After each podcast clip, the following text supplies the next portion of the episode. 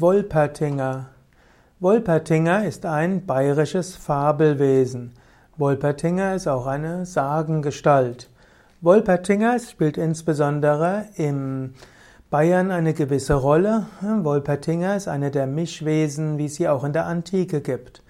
Es gibt zum Beispiel in der Antike den Sphinx, der Sphinx in Ägypten, was eine Mischung ist aus Mensch und Löwe, oder die Sphinx im Griechenland, eine Mischung aus Löwe und, und Frau, manchmal auch noch Adler dazu. Genauso gibt es eben auch den Greif, was ein Löwe ist mit einem Adler. Und so gibt es genauso auch die Wolpertinger als bayerisches Fabelwesen. Und da gibt es ganz unterschiedliche Darstellungen. Ein Wolpertinger kann ein Hase sein in Verbindung mit Hirsch und Ente. Wolpertinger kann aber auch ein Erdmenschen sein mit einem Schnabel, zum Beispiel Eichhörnchen mit Entenschnäbeln oder eben Hasen mit Entenflügeln.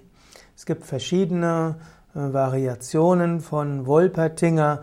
Es gibt sogar die Behauptung, dass es äh, Wolpertinger Präparate gibt, die manchmal den Touristen angedreht werden.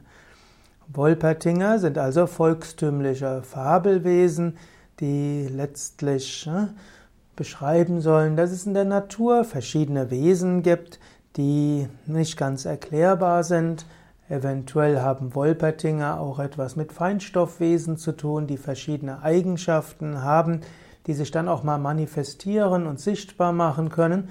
Und dann versucht der Mensch nachher zu überlegen, wie sieht der tatsächlich aus.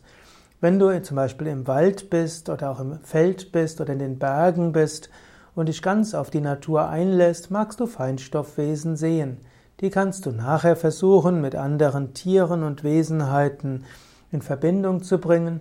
Und so kann es geschehen, dass du eben dort äh, Tierkombinationen siehst, zum Beispiel den Wolpertinger.